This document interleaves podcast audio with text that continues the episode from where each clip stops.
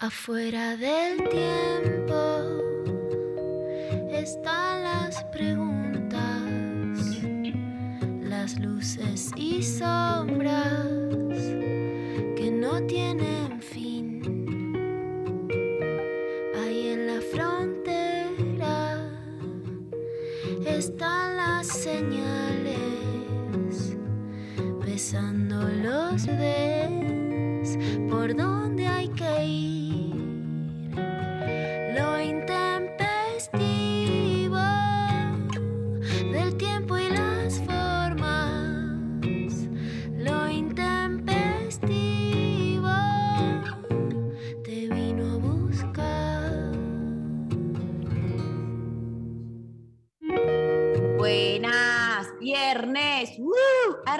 arriba, arriba gente, arriba que este calor se banca, acompañades. Nada, estoy por Martín Rechimunzi, hola Martín. Hola, corazón, ¿cómo estás? Hola, bichis, Oh. hola a todos. Hola a toda la gente que está ahí del otro lado. Hoy la verdad que tenemos un programa bien arriba, ¿eh? Bien, Bien arriba. arriba, arriba, arriba, bien arriba que terraza. o sea, no sé cómo van a ser los programas que siguen para tratar de bajar esto porque hay, o sea, hoy es prácticamente carnaval. Hoy es carnaval, hoy es el carnaval de lo intempestivo. Y yo te digo, María, rápido, una canción, eh, la primera canción que se te viene a la cabeza cuando digo carnaval. Eh, somos los piratas. Claro. Mira, a mí, yo te voy a decir, la primera que se me ocurrió fue tan carnaval toda la vida, pero después Ah. dije, no, carnaval tiene que ser carnaval. Cheque, cheque, cheque, Cheque, cheque, cheque, cheque. Ese. Em, y después todo lo que es eh, de reversa, mami. De reversa, Vos, mami. vos más carnaval carioca asociás. Vos sos más Claro. esa línea. Soy Pero esa la verdad que. Bueno, dale, te juego un duelo de canciones de carnaval carioca, ya. Em, yo ya dije, de reversa, mami. Bueno, voy yo. Eh, estaba ocurriendo, me sentía, gustito en la boca me seguía. Batida de coco. Esa es para empezar. el María. Dice María ese momento. Sí. Alegría, por eso yo solo quiero. Em, otra es eh, eh, Pasito Tum. ¿Cómo es esa? Pas- eh, No, no, pero ¿no? esa es de una cumbia. Ah, Cuando eh, vayas a bailar. Esa. Esa. Así tum tum. O, eh, ma- eh, uy. Báilalo, báilalo, báilalo. Este es un temón.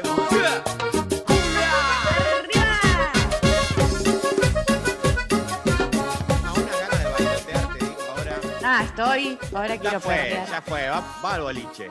Vamos al boliche. Vamos todo al boliche. Ya está. Em, ¿Hay propuestas del tipo boliche a las 11 de la mañana un viernes? Yo creo que sí. Yo creo que sí. Hay pro- o sea, vos lo querés, eh, existe.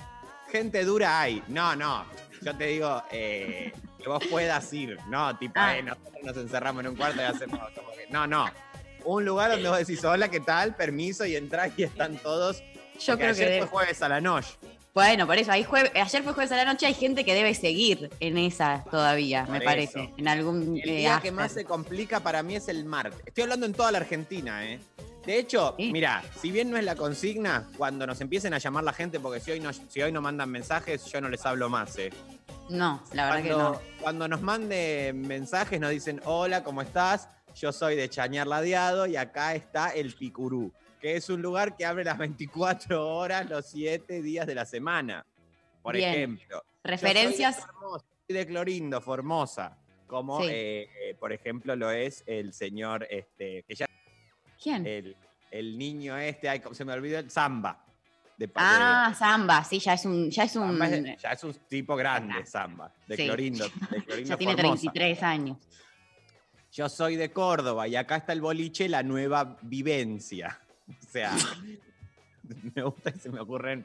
Me gusta cómo se, te ocurre muy fácil, aparte. Es como algo que evidentemente te salen como de adentro, así. Yo me tengo que dedicar al boliche, María. Yo me tengo que dedicar a la no- ya, ya estoy en esa un poco, ¿eh? Ya te estás dedicando un poquito a la noche.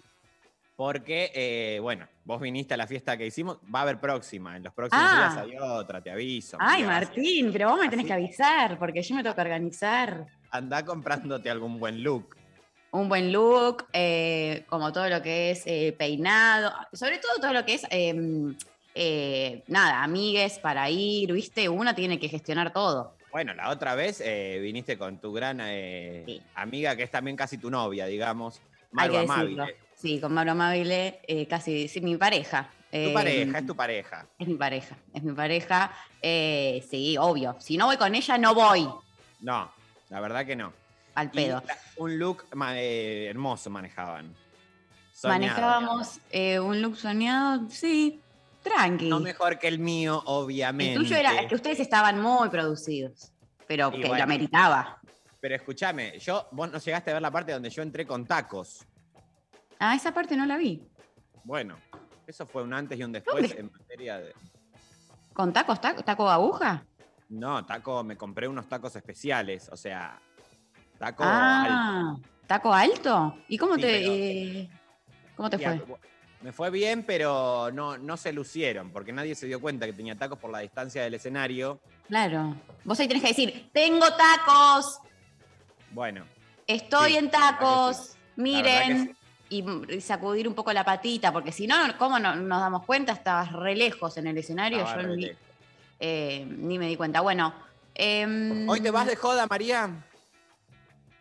Me- si me querés invitar a algo, la verdad, te porque invito, no. pero tengo joda en La Plata hoy, porque tengo que conducir el ah, sí, bueno, en la plata. Iba ahí y me. Sí, no. Me bajé. Ah, de hecho viene eh, tu- el tipo que te dio vida. Va el tipo que me dio vida. eh, iba, eh, yo como que la semana se reprogramó. Y La semana la- pasada, claro, íbamos a estar y se reprogramó para esta. Claro, gente de La Plata sepan que está esa actividad hoy si quieren ir, muy hermosa. Yo iba a ir y, y me, me- para, como se reprogramó, yo tengo una agenda muy ocupada, ¿viste? Ay, no te hagas la tilinga, María, vení, que va a estar el señor Saraeve, va a estar eh, la señora Emanuel Jorvillier, las Miau Trío, hay un montón de cosas maravillosas, gratis además. Además, Y la gratis. Plata, sabés que también es una cogedera la Plata, ¿eh? Me han dicho. Conozco gente que viaja seguido para allá. Que van A todo todos lo a coger a la. Plata porque hay mucho estudianta y bueno. Ahí vamos a estar eh, subiendo el flyer a, a las redes para quienes eh, quieran chusmear bien el line-up de hoy y puedan acercarse a la actividad. Este, me parece que hoy voy a quedar, tengo que ponerme al día porque yo estuve muy de joda estos días, entonces Claro. eh, todo lo que es la facultad lo dejé de costado. Y yo vengo de tener una bueno. clase donde la docente me dijo, "Eh, estaría bueno que eh, te pongas al día. Entonces eh, voy a hacer eso, me quizás, en Yo la noche de a lo que llamo es a las docentes y a los docentes que también sepan y entiendan el momento en el que viven. Sí. La gente después de una pandemia que ha hecho Zoom y ha- se ha tratado de relacionar con el saber de una manera diferente, pero bueno, tratando como de sostener eso. Ay, ¿qué dijo tal? ¿Qué dijo tal? Que hago el cálculo de fuerza, porque no todo el mundo estudia sociales, María. ¿eh? No, Hay gente hay gente que no estudia hay- cosas de De verdad. verdad. Exacto. Sí, sí. Hay gente que sabe, por ejemplo, arreglar un auto. Hay gente Sí. que sabe cosas ciertas, Calcular cosas. calcular cosas. A toda la docencia, a la, a la Argentina, digo que no rompa más las pelotas de acá hasta el año que viene. Dejen que la gente se libere, aprueben a todo el mundo. Aprueben a todo el mundo. Borrón y cuenta nueva desde el año que viene. Ahora no rompan las pelotas, la gente quiere salir, estuvo encerrada, quiere vincularse y no hay ninguna relación con el saber como que hay lo que vos sabés del textito de lo que dijo tal o tu saber no es tanto más importante que vivir. La verdad que no. Está muy bien lo que decís. Eh, ¿Sabías que el viernes que viene es mi cumpleaños? ¿Qué? Así que ya les digo que vaya, algo me, que, se prepare algo. eh, Te va a hacer una buena party. Un homenaje. Un homenaje. bueno, vamos a empezar a producirlo ahora mismo. Gracias. Eh, tiene- invitades tiene que haber. Tiene que haber invitadas de primer nivel. De primer nivel. Maru Amabile tiene que salir al aire. Vayan tomando nota, por favor. Porque esto es así, esto es dos horas por semana. Maru Amabile sale. Sale. Luciana, tu madre, sale para un homenaje. Y debería, la verdad, mi madre, que no nos escucha más, me parece. eh, Ella pero está bien, lo bien que hace porque se, se cansó. Ella ha escuchado muchísimo. ya está. Bien, mi madre adentro también. Tu padre Eh, no lo quiero, ¿eh? No lo quiero. no, eh. afuera, no lo queremos. Chao. chau, chau. Que no me joda. Sí. eh, tu mejo- una amiga hay que sacar. Otra, Eh, que no sea Maru. Claro, de amiga de, digo, de. mm, este, de la secundaria, de la primaria. De la secundaria. Ahí eh, tengo. Voy a, a mi amiga Mera, le podemos pedir. Yo paso. ya tenemos tres invitadas. Que nos escuchan el programa todos los días. Bien. Perfecto. Mera va a salir. Eh, ah, mi amigo Santi me está escribiendo, me dice, yo quiero ser invitado, pero no soy primer nivel. Bueno, No, no sos primer nivel, Santi, pero vas a ser invitado. vas a ser invitado también. Ya, ya me gusta esta convocatoria a vivo. Santi va a estar invitado, pero todos tienen que, o sea, no es que Hacer algo. Sí, tienen que venir con algo. Un escrito sobre, un haiku sobre María. Un haiku. Es difícil igual, ¿eh? Eh, escúchame, re, eh, ni- ni- nunca hice, pero bueno, eh, son un par de palabras igual, tampoco es tan difícil, chicos. Tiene que haber pastel, aunque bueno, lo tienen que enviar a cada casa. Que nos envíen la misma torta, la cortan y nos manda un- un- una moto a cada casa. Sí. Y bueno, ya ahí ya tenemos el programa, María. Listo, escúchame. Y, y la, y la consigna que sea de cumplanito, consigna de cumplanito. Y ya estamos. Bueno. ¿Cuántos cumplís, Bichi, la semana que viene? 14. Bien, buenísimo. 14, perfecto. Sos menor, estás trabajando en un medio público, trabajo infantil. Ya tenemos algo para que, para que la nata haga un- un- una denuncia en dos Sí. segundos. Eh, 24 estoy cumpliendo. Pero vueltas al sol. Una chiquitina, la verdad. Un bebé. Bueno, eh, ojalá quedarme. Yo me quedaría acá. El resto de mi vida sé que no pasa, que la vida pasa y ya el- la semana que viene estaré llorando vivo por estar creciendo.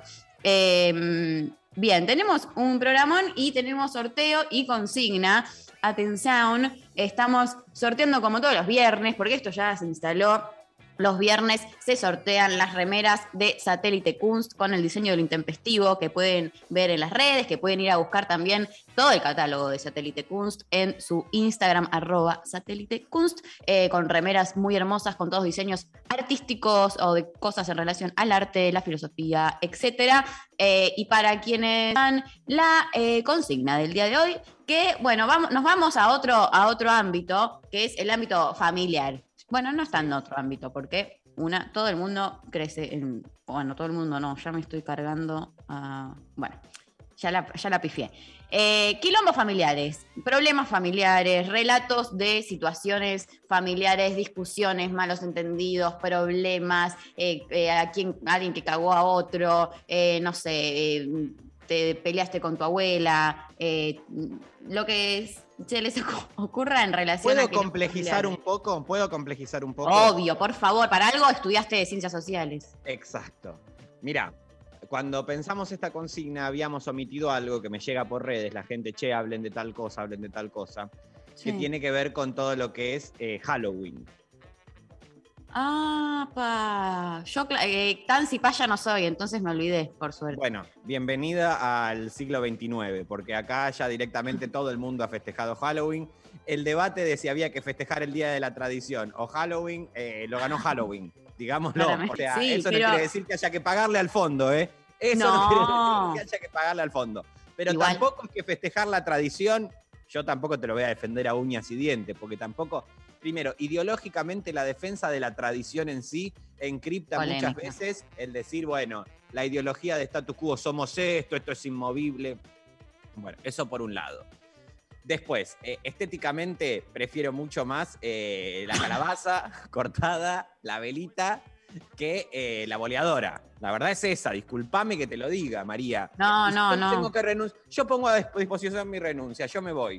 No, Martín, Porque te si no me perdonamos. dejan- No me dejan, me voy. Te dejamos, te dejamos. Ah, tampoco vamos a hacernos los pelotudos con que eh, es un país completamente colonizado culturalmente por eh, Estados Unidos. O sea, no es Claro, pero aparte en el binarismo, o sea, estamos hablando de una cosa estética que no tiene ningún sentido. Eh, ¿Cómo que a no? ver, una cuestión estética, digo, que la cuestión de, de- de forma, ¿cuál va a ser? O sea, la tra- tradición o Halloween, ¿qué es? ¿Cuál es la discusión de fondo? ¿Colonia o patria? ¿Cuál es eso? En ese caso sí defendemos la patria. Bradeno Perón. La verdad que Puede ser. No, sé si, no sé si es lo que está pasando en el profundo debate. ¿Se entiende? Entonces, si vos me decís, no se le paga al fondo o se, se- se tensiona un poquito y en vez de decir, bueno, mira, les vamos a pagar todo, llévense lo que quieran, bueno, ahí sí defiendo patria. Pero a nivel estético, dulce o truco me parece mucho mejor que agarrar esa boleadora y matar ese pájaro. Me parece mejor. La verdad es esa. Está bueno cómo simplificás todo lo que es la, la cultura, como el folclore argentino, la tradición eh, argentina, gaucha, en una boleadora y matar pájaros. O sea, ya Bueno, directamente. ¿querés que vaya más profundo? Me gusta más. eh, ¿Cuál es la música de Halloween? eh, Nadie sabe bien. hay música de Halloween.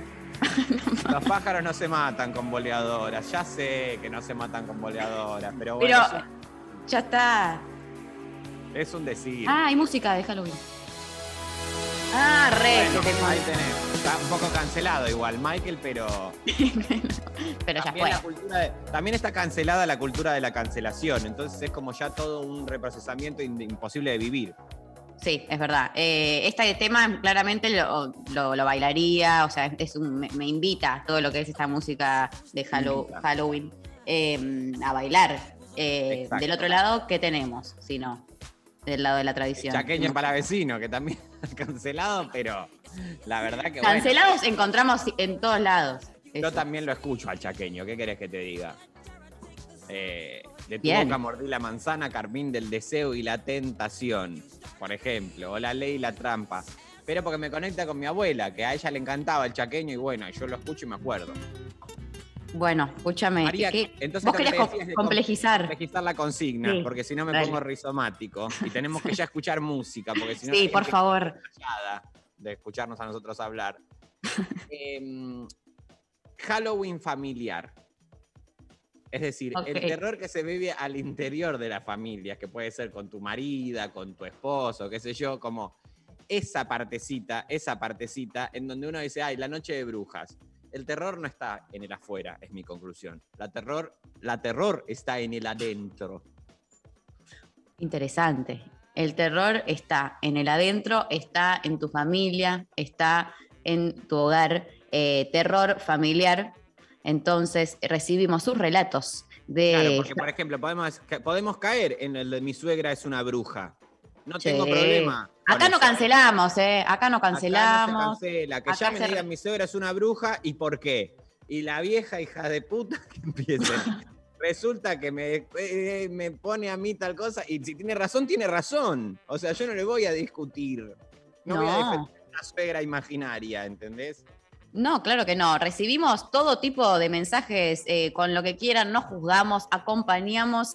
11 39 39 88 88 tu Halloween eh, familiar. Eh, nos responden, participan por las remeras de satélite Kunst. Nos vamos a escuchar el primer tema, Patricio Rey y sus redonditos de ricota, un poco de amor francés, para comenzar de esta manera este viernes intempestivo.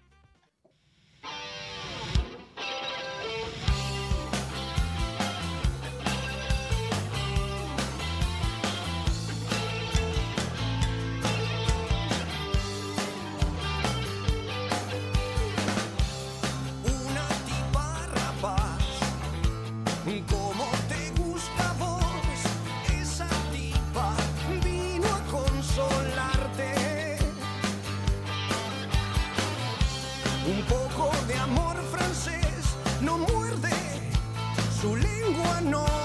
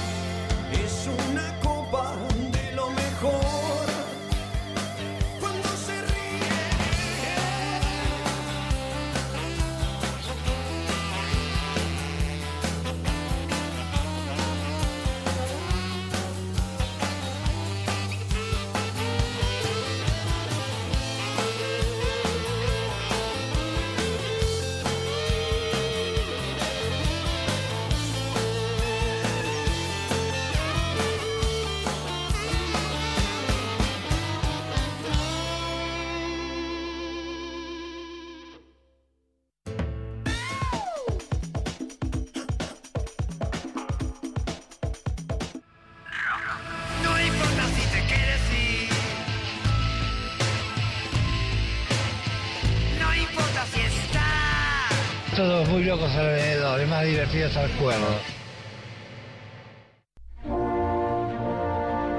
Es ese momento mágico. Divino tesoro. El secreto guardado. Divino tesoro. Domingos de 8 a 10. Pablo Leo y Agustina Escobar. Divino tesoro. Por 937 Nacional Rock. Hace la, tuya. Espacio cedido por la Dirección Nacional Electoral. En septiembre dijimos basta. Ahora llegó el momento de seguir caminando. Es hora de ir a buscar a cada uno de los 500.000 chicos que abandonaron la escuela. Es hora de poner 15.000 policías en la calle y empezar a caminar tranquilos. Es hora de una ley de empleo joven para que cada chico no dude que su futuro es acá. Es hora de bajar los impuestos al trabajo, al que produce, de ayudar a las pymes, de que la plata se gane como corresponde. Es trabajar, trabajar y trabajar. Porque esto esto es Juntos. Diego Santilli, Graciela Ocaña, Facundo Manes, candidatos a diputados nacionales por la provincia de Buenos Aires. Lista 506, Juntos. Espacio cedido por la Dirección Nacional Electoral. Soy Cintia Houghton. No pudieron callarnos. Basta de crisis, vamos por la revolución de los valores. Lista 501, más valores. Desafiar. Escuchar. Nunca nos conformamos. 937 Nacional Rock. Espacio cedido por la Dirección Nacional Electoral. Para cobrar una buena jubilación y pasar más tiempo con ella. Para que el salario le gane a la inflación. Por nuestro local y todos los comerciantes del barrio. Para que nos vaya mejor en el taller. Poder viajar a donde quiera. Para que me llamen de ese laburo. Por la seguridad. Por el salario. Por tarifas accesibles. Para no volver atrás. Vos hablaste con tu voto. Nosotros te respondimos con medidas concretas. Frente de todos. Sí. Victoria Tolosa Paz, Daniel Goyán, candidatos a diputados nacionales por la provincia de Buenos Aires. Frente de todos, lista 507. La música tiene su lugar de privilegio. Figuración. Bienvenidos sean todos los géneros. Figuración. Lo que pasó en figuración fue Gori con el tema que inicia su más reciente EP, El Contraveneno. El tema que escuchamos se llama Mala Racha. Figuración. Sábados de 12 a 14. Con Alfredo Rosso y Albina Cabrera. Y ahora también un flamante tema de Marina Fajes que en realidad se trata de una nueva versión de El Límite. Canción que Marina grabó hará unos tres años con Chicas de Humo. Esta nueva versión que vamos a escuchar tiene como copartícipe a Melanie Williams. Figuración por 937. Nacional Rock. Hace la tuya. WhatsApp 11 39 39 88 88. Nacional Rock. Bueno, eh, acá llega un mensaje que dice, buen día, Intempes, no tengo nada para la consigna. Ya, Bueno, ¿qué les pasa? ya arranca así, o sea, te voy, a, con- te voy a terminar de leer esto y después nos vamos a meter con todo lo que es eh, apurar a la oyentada. Pero quiero aportar info sobre esta canción mal llamada Un poco de amor francés, la cual fue escrita especialmente para Livon Kennedy bajo el nombre Un beso de amor francés. Pablo González ya niega con la cabeza, yo estoy leyendo lo que dice eh, la, oyente. Un tópico del cual puede hablar con completa soltura Martín, especialista en disciplina más elevada de todas, que es la farándula. Sí, obvio. Bueno, eh, bueno, me conmueve. No sé qué, cómo se llama esta persona Eh, no que sé, manda el mensaje. No sabemos. le ponemos un nombre ficticio si querés. Porque la verdad. No, no, quiero saber de quién se trata porque es muy poca la gente que tiene esta info. Muy sobre poca. Kennedy. Nacho se llama. Nacho, Nacho. Hola Nacho, ¿cómo estás? Agradezco tu. A verlo. A ver, Nacho. Divino, Nacho. Ahí estamos, ya le estamos haciendo unos peritajes. ¿Es el de la remera de Argentina o el de la remera rosa? Es de Racing, me parece, no de Argentina. Bueno, a mí me da la- Racing es Argentina, María. La Argentina es de Racing. Néstor, Perón era de Racing, Perón, arreglo. Argentina es de Racing y se sabe, es lo mismo. La bandera argentina y Racing son la misma cosa. La verdad que qué poco creativo los de Racing. Podrían cambiarle un color, algo, o sea, elegir otro color. Copiones. Entonces, cuando me tocan a Livon Kennedy, que es uno de los personajes más encriptados, a propósito de ¿Quién eso. es? Livon Kennedy es una persona que aparece en los medios, es en esencia astróloga, bruja, como. Y ahí aparece la consigna, un poco de Halloween, Yo te Sí. recomiendo que la investigues un poco porque tiene cosas maravillosas. Ella asegura ser la hija de Marilyn Monroe y John Fitzgerald Kennedy. Y Ah, tener, eh, sí. Y tener un, A ver. este, un hijo con un conocido, eh, Ah, ya sé quién es. Conocido este, que se llama Tatiana, la hija, conocido cantante de una banda pop británica. No se sabe quién es, puede ser Ah, Mick no se Jagger, sabe. como puede ser quien sea. Eh, que bueno, rock, mejor dicho, pop rock, o sea, es, ella amplía el abanico. Eh, No, Martín, eh, hay una, tengo, en, eh, eh, googleo y lo primero que me aparece es TN, eh, fecha de publicación 10 de abril 2021, que dice, Li- Li- Lebon, Libón, ¿cómo le decís? Sí. Kennedy confesó que no es hija de Marilyn Monroe, pero que sí lleva su sangre. bueno, la mediática terminó con el mito, aunque hay algo que la une a la estrella estadounidense. ¿Y qué? ¿Qué la une? Odio estos titulares que no te dicen qué. Y bueno, pero para eso es un titular, María, está logrando que leas la nota, que es lo que le está pasando a los medios enteros que ya dicen, ¿para qué estoy escribiendo esta nota si nadie la está leyendo? En cambio, el titular se, se lee. ¿Querés que te lea el, el contenido? A ver qué dice acá. Quiero que me leas esto y después tenemos un audio de Pablo. Ah, bueno, ok. Eh, dice, después de varias décadas insistiendo con esta versión, la mediática asumió la mentira y explicó que la habían obligado a decir eso. Hubo un señor, dice, comillas, ¿no? Eh, citan, que fue mi octavo esposo, un árabe, que me molió a palos. O sea, octavo esposo, vos fijate, o sea, lo rico de este personaje, ¿no? Sí, pobre igual, porque primero que dice que fue mi octavo esposo, un árabe que me molió a palos y que me llevaba de las narices. El que un día me dijo, ¿por qué no decís que tu tía es tu madre? Y yo ahí le dije que eso era una mentira. Y él me respondió que valía todo. Bueno, eh, lo, lo- lo- loca, pero la amamos. sea- Ella participó. Pará, ahora vamos a escuchar el, El audio. el audio, pero yo tengo mucha data de esto porque de hecho hace tres meses estuve con ella, fui a la casa y le compré unas botas. Mentira. Tengo acá, ¿querés que te traiga las botas? No tengo ningún Trae- problema, te las muestro. Tráeme las botas. ¿Te las traigo ahora? Tráemelas ahora y las vamos, vamos a subir un screen. Anda a buscarlas yo mientras eh, les cuento que acá lo que dice en la nota de TN es que en realidad ella es la hija de la hermana. De, o sea, claro, hay una cercanía bastante cercana, pero que no es hija directa, sino que es de la hermana, quien también había tenido una aventura con el expresidente de Estados Unidos. O sea, como que las hermanas aparentemente a full ahí. Eh, mi abuelo es el padre de ambas señoras. La actriz es mi tía. Tuve que contar la verdad cuando la hipocresía comenzó a ser muy grande. Quiero decir que Kennedy era íntimo amigo de mi abuelo. No, bueno, no sé, eh, qué confuso está toda esta historia. Eh, ¡Ay, las botas! Ok. no lo puedo creer. Quédate ahí un poquito. Aparecieron las botas. Bien. Ahí le, te saqué un screen. Me parece bien. Les cuento cómo llegan estas botas. Bueno, ahora vamos a escuchar el audio, en donde ella se desmiente. Pero Livón, describí las botas un poquito para la. unas botas tejanas eh, de una finísima calidad, punta de acero, un cuero muy refinado, una hechura hermosa y como se ven no están usadas porque no están pisadas.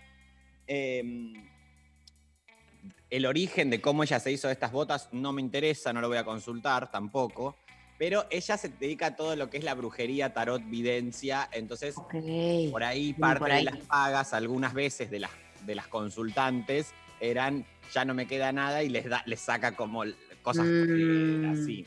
Y ella las revendía ese momento de su vida. Vos decís, es un poco trágica la historia, y sí, pero la vida es así. La vida es así. La vida es trágica. Entonces, eh, Livon Kennedy, Sí. eh, yo la sigo en Instagram, les recomiendo que lo hagan, y cada tanto pone como que hace ferias y vende un montón de cosas. Y ahí yo compré estas Ah. botas.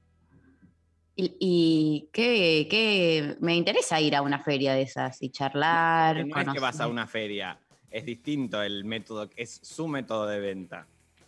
¿Cómo es el método? Ella te pregunta cuánta plata tenés para, es- para mí. Y si vos le decís cuánta plata, ella se queja de que es poco siempre y te dice, bueno, por eso te puedo dar esto. Y vos decís, gracias. A mí estas botas no me entran, obviamente. Pero me las ¿Qué igual. son? ¿Qué talles son? 38, creo. A mí tampoco me entran. Sí, bueno, María. ¿qué- Soy muy pata decir? grande. Tampoco se las iba a regalar por tu cumpleaños, ¿eh? No te pienses que te las iba a No. regalar. No lo ¿Y qué me vas a regalar? Y te voy a regalar un conejo. Ay, pero mm, soy antiespe- antiespecista, ¿se dice? Ah, pero de peluche. Ay, de pelo un peluchito. Un peluche. Escúchame, quiero el audio. Quiero el audio. Dale. A ver. Fui esposa del Indio Solari, un año, casada legalmente en Los Ángeles, California. ¿A quién le chupa un huevo? A nadie. Nadie sabe que una canción de las más famosas del Indio está escrita por esta pelotuda que tenés ¿Cuál enfrente. es la canción? Un beso de amor francés. Un beso de amor francés. ¿A quién se la escribió? A mí. ¿Te gusta la canción que te hizo el indio? Sí. Me gusta el amor. ¿Qué parte de la letra te gusta más que decís, uy, sí, esto me describe?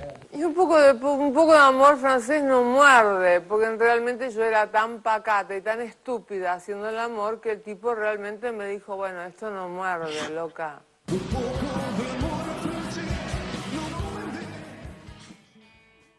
Eh, increíble. Bueno, ahora obviamente yo eh, apunto a que en las facultades se dé la materia Limón Kennedy. Porque hay, o sea, hay entrevistas con Chiche Helblum que son maravillosas. En los 90 que además Chiche la llamaba para desmentirla todo el tiempo. Cosas como que a ver sos tan bruja, anotaba en un cuaderno unos, unos números, bueno, lo adiviná. No, imposible. Eh, y había señores de traje desmintiéndola. Y ella fue invitada, y con esto cierro, porque si no ya es el homenaje a Livon Kennedy. Sí. Eh, ella fue invitada a un reality en España que se hizo de un castillo en donde llamaron a todos los brujos del mundo y ella fue en representación de la Argentina y se hizo ese reality. ¿Eso se puede ver? Se puede ver, está en YouTube. Bueno, ya tenemos eh, plan para hoy a la noche. Acá nos mandan, Rechi está a 3 grados de separación de Marilyn. Y sí, con las botas sí. sí. Al Qué final sí, cerca. porque- y sí, la verdad que sí. ¿Quién pudiera? Y, y- y de todo, y de toda, ese- de, de toda esa paleta, porque ella te mete Mar- Marilyn, el indio. Kennedy. eh, Kennedy. Escúchame. Eh, increíble. Acá quiero agradecer a la oyente que mandó eh, su versión de Rezo por Vos, diciendo para María, mi versión caserísima de Charlie. eh, luego escribo por consigna. Te estamos esperando, la verdad, que nos escribas por la consigna. A todos. Eh, por ejemplo, esta persona que escribió hoy dice: Tengo el recuerdo del día que conocí a la novia de mi hermano, novia de mi hermano, domingo de asado. Ya en Ahí la tenés. mesa, ya en la mesa esperando que mi viejo traiga la carne. Bueno, eh, la cuestión es que cuando se abre la puerta del cuarto de mi hermano, sale con ella. Se armó tal lío de que hayan dormido juntos en la casa que mi vieja terminó con la presión alta y yo no podía dejar de mirarla. Esos ojos me habían deslumbrado. ¿A quién? No entendí. No entendí nada. Empezá de nuevo, por favor. A ver, y, y despacio. Despacio. Eh, tengo el recuerdo del día que conocí a la novia de mi hermano. Sí. Domingo de asado. Sí. ya en la mesa esperando que mi viejo traiga la carne.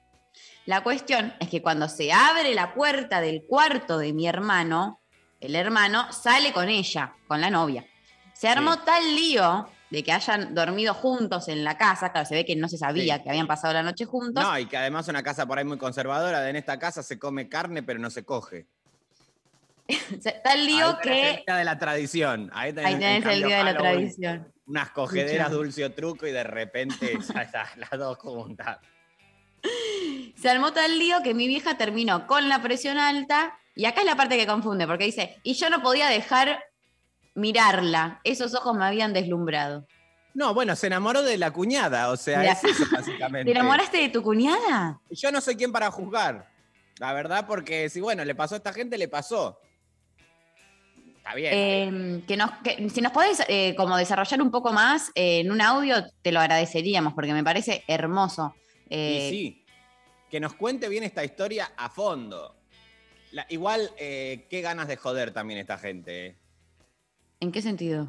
Y porque la verdad que podés, o sea, esto de el amor a primera vista no existe. Lo que más tenés ganas ahí es de bardear con tu hermane, me parece. Para mí existe. Pero ¿te podrías enamorar de una cuñada, un cuñado, un cuñade? No, eh, no. No sé. Por eso, No. es- eh, no, no, ya es como si te activa otro chip. Es, el enamoramiento es absolutamente social. O sea, O sea, sí. ya tenés de que, ay, la vi, me cautivaron sus ojos y es como, sí, bueno, te parece, te llamaron la atención sus ojos, pero después inmediatamente vino todo el orden de, es la persona que está con tu hermana, hermano, qué sé yo. Yo me quedé pensando en, en lo incómodo como de la situación de descubrieron que pasaron la noche juntos, nadie, nadie supo que esa chica estuvo toda la noche dentro de esa casa y que la madre eh, le dé un patatús casi. Igual Eh, me gusta, me gusta que yo arranco diciendo no soy quien para juzgar y después juzgo todo, o sea. pero para eso estamos. Para, Para eso eso estamos. Manda tu No, mensaje que, que, llame y Martín te desarrolle un juzga. poco la historia. Exacto, queremos más de esa historia, queremos más de sus relatos. Acá, por ejemplo, eh, Diana en Instagram que dice, agarrón con hermanos gorilas por decirle a mi niño que no sea puto y apueste sus juguetes, él lloró mucho. Apueste bueno, sus ahí- juguetes. Lo querían hacer apostar los juguetes. Y que no seas puto. O sea, Porque no los quería hay como- apostar, obvio. Sos un nene. ¿Por qué, querés, ¿Por qué querrías apostar tus juguetes? ¿Por qué? Porque Eh, no atención puto. que Evangelina, atención que Evangelina dice, conozco casos de esos que se enamoraron los cuñados. ¡Ah! ¿Querés A ver, Eva. ¿Lo leemos o le querés poner la voz, Evangelina? Que Eva hable y cuente, sin dar nombres. No, bueno, le pongo, ¿se escucha bien? Sí. Eh, bueno, era eh, la- una señora que era amiga de mi mamá eh, y ella se enamoró del cuñado, o sea, del esposo de la hermana del marido. Muy putita. Y se separaron los hermanos de sus parejas y ellos se, se fueron a vivir juntos. Uy, eh, está bien. Hermoso. Final feliz. No sé si feliz porque... Para los ella. hermanos quedaron llorando juntos. O sea, y los hermanos se pelearon. No, no, Las No, hermanas en este caso. sí. no, una No, hermana y un hermano. Entendiste todo mal. se enamoraron la mujer de Las él, parejas. claro, las parejas, la mujer de él, del marido de ella. Se veían No- en las fiestas, se, Mira. hacían piecitos, viste, en Navidad. Bueno, ves, ahí es cualquier cosa. Son muy putarrejitas. No lo puedo creer. Igual, para mí, si terminan viviendo juntos, está bien, la verdad, porque significa que el amor triunfó. Por favor, María, déjame de romper las pelotas, por favor. O sea, todos los conceptos confundidos ahí. Tengo un Amor, quilombo acá. Convivencia, monogamia, el amor como primera vista. ¿Qué está pasando, María? Yo les quiero contar que en el corte, cuando fuimos al tema, escuché, se- chocaron acá en la puerta de mi casa dos autos, no lo dije. Y entonces ahora está, cayó la policía, el SAME. Bueno, Y- tenemos un móvil en exclusiva en un show que no entiendo por qué no vas a cubrir. porque prefiero escuchar un tema Bueno, antes. y preparo bien la información. Eh, nos siguen mandando 11 39 39 8888, ahí están llegando audios, queremos escucharlos. Nos comentan sus, sus dramas familiares, sus terrores familiares, sus quilombos, también todo lo que quieran aportar sobre todo lo que charlamos, Kennedy, Marilyn, etcétera, eh, Halloween. Nos mandan sus mensajes. Eh, nos vamos a escuchar a Radiohead, Karma Police y volvemos con más Lo Intempestivo.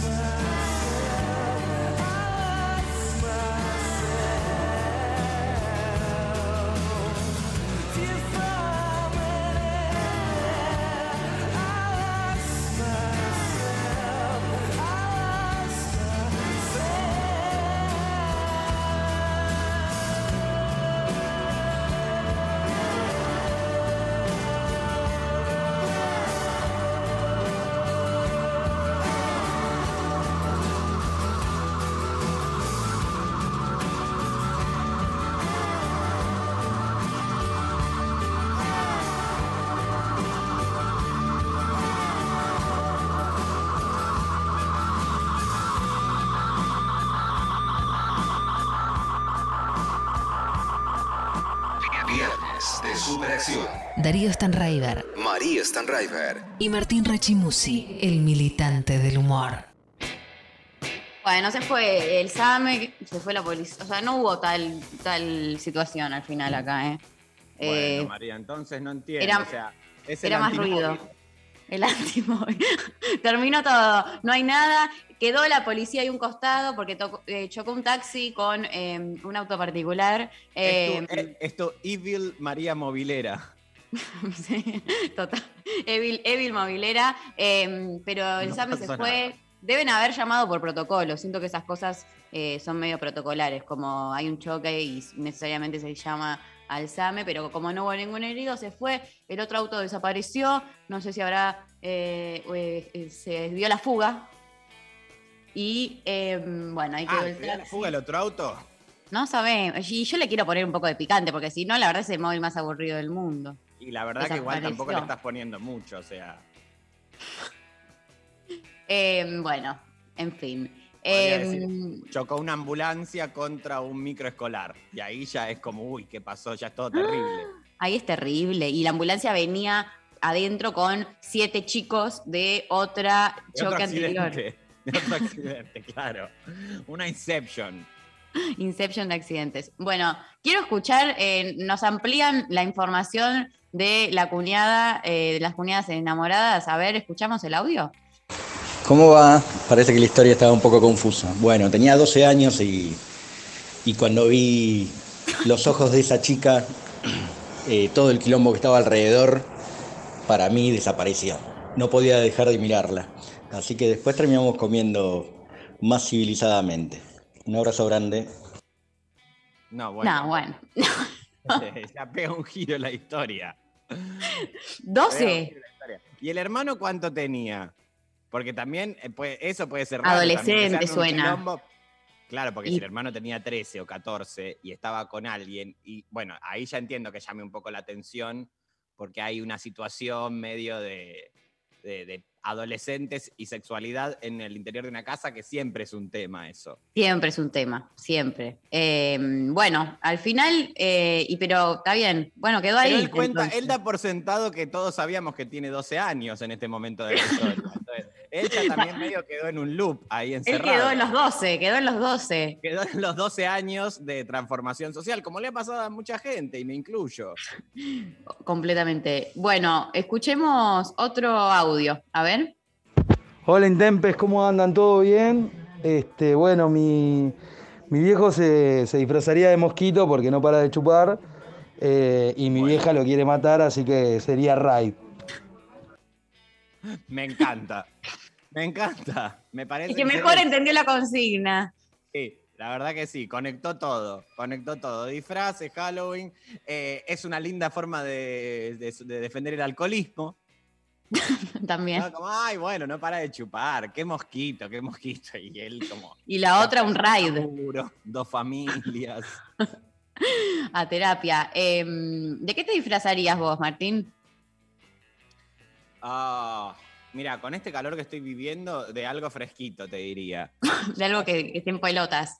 Sí, porque vos sabés que mm, como artista que soy, Sí. siempre estamos personificados de algo. Entonces, cuando vos decís, bueno, por ejemplo, que nos pasó en la obra con Erika el año pasado.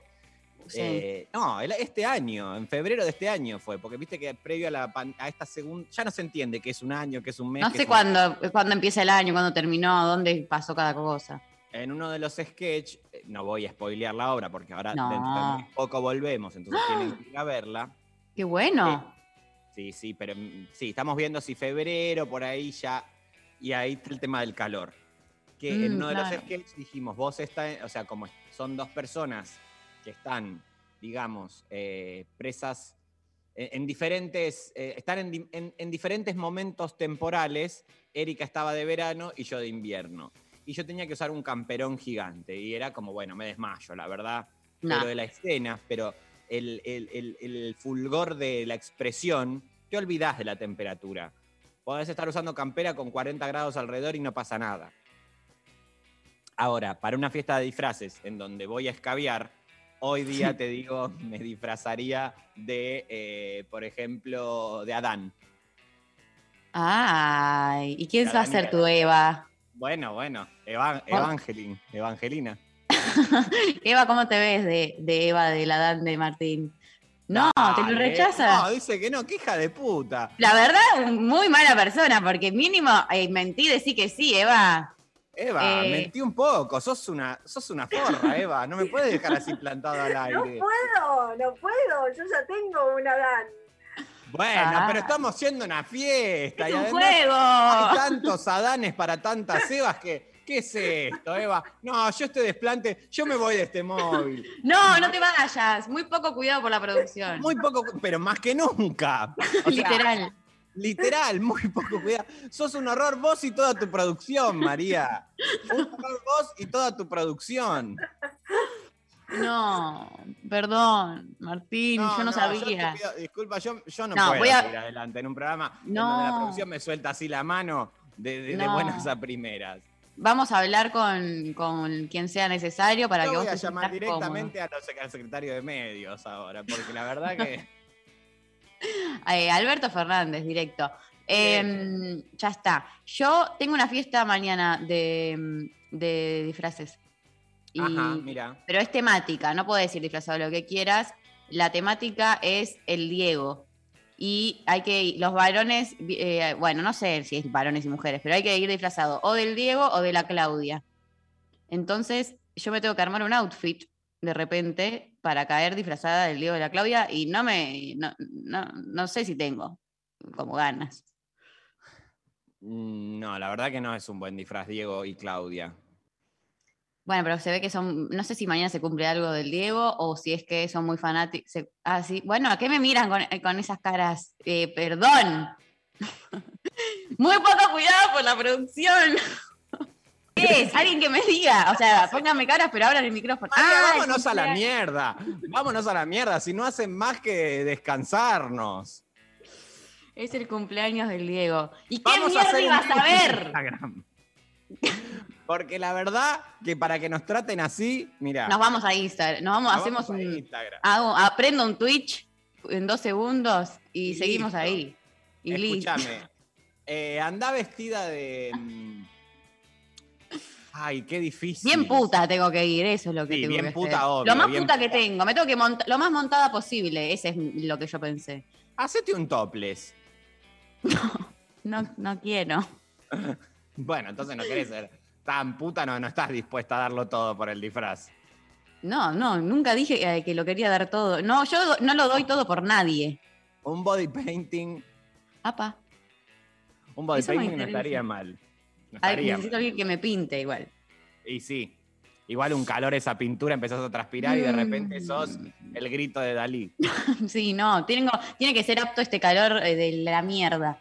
Eh, hola Intempes, vamos los viernes por Instagram, nos dicen. Mi mamá dejó, queda embarazada a los 40 de su ex marido, el cual tenía ya nueva esposa e hijos. 23 años después descubre que mi hermanita no era hija de mi papá. Esa situación siempre fue tabú familiar. Trajo y trae muchos quilombos hasta ahora. Ahora buscar quién es el progenitor de mi hermana. No, bueno, pará porque primero, quiero corregirme que dije el grito y es de Edward Munch, la pintura, ¿eh? Porque Ah. dije cualquier cosa. Ah, bueno, ahora nos encargamos de decir, la co- de, de decir las cosas como son de la rigurosidad. Pido disculpas, pido disculpas. Como lo de Mamma Mía. Edward Munch, eh, el grito es de él. Y volveme a leer este mensaje porque es terrible. Sí, acá creo que, que sepas que te, te dicen que ya es la segunda vez que te pasa, porque la semana pasada inventaste un cast de mamá mía inexistente. Eh, también. También. Con, con Alec Baldwin, que no se supo nada más. Sí, se supo. Yo tengo mucha información. Ah, ahora después vamos a eso. Uy, no, no, hoy nos quedamos No nos alcanza. No nos alcanza. Eh, va- repito el mensaje.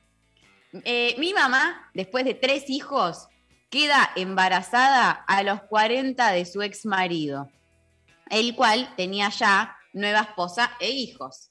23 años después, descubre que mi hermanita, o sea, esa hija, no era en realidad hija del padre. Y esa situación siempre trae mucho eh, tabú familiar y problemas hasta ahora. Ah, pero tienen que buscar quién es el verdadero progenitor de su hermana y ahí también es medio mamá mía, eso es lo que nos está también Es mamá mía y se conecta con la Se semana conecta. pasada. Pero está fallecida la señora. ¿Dónde?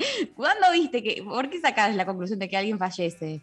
Porque, y bueno, porque podría decir, y bueno, yo además también de, me culié al almacenero. Porque si acá lo que se está buscando es quién es el padre biológico de esta chica. Ah, Bueno, se ve que no sabe esa madre. Pensó que era su ex marido, que igual a todo esto, por- eh, si, si Pero pensó ¿cómo? que era su ex 23 marido años es porque después que tuvo un sueño y culiaron. dijo, no, no, no, eso es cualquier cosa. Acá hay una cosa de los misterios de que, ay, no sé quién es, eh, hay mucho de no quiero decir.